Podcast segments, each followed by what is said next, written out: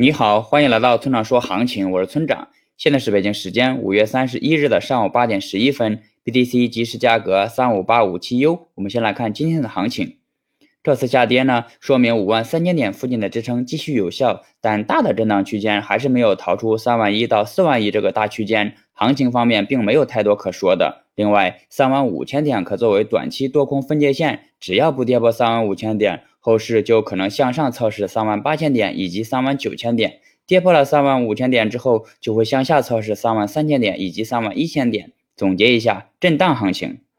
接下来是交易思维模块。那我们之前讲过，过度交易会对我们的收益起到副作用，在最近的这种无序震荡行情中更是如此。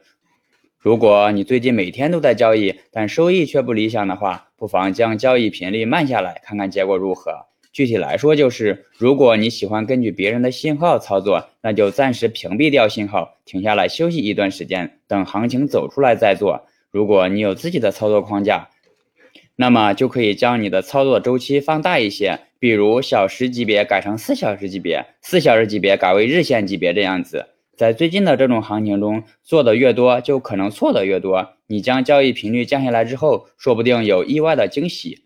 总之，交易是需要不断的反思和改进的。一种方法无效后，就要主动寻求另一种交易方式，然后不断的验证可行性。当然，记住要拿小仓位去试，因为重仓去试错本身就是一种巨大的冒险行为。好了，以上就是本期节目的全部内容。如果你想参考我的最新操作，请查看今天的策略版分析。拜拜。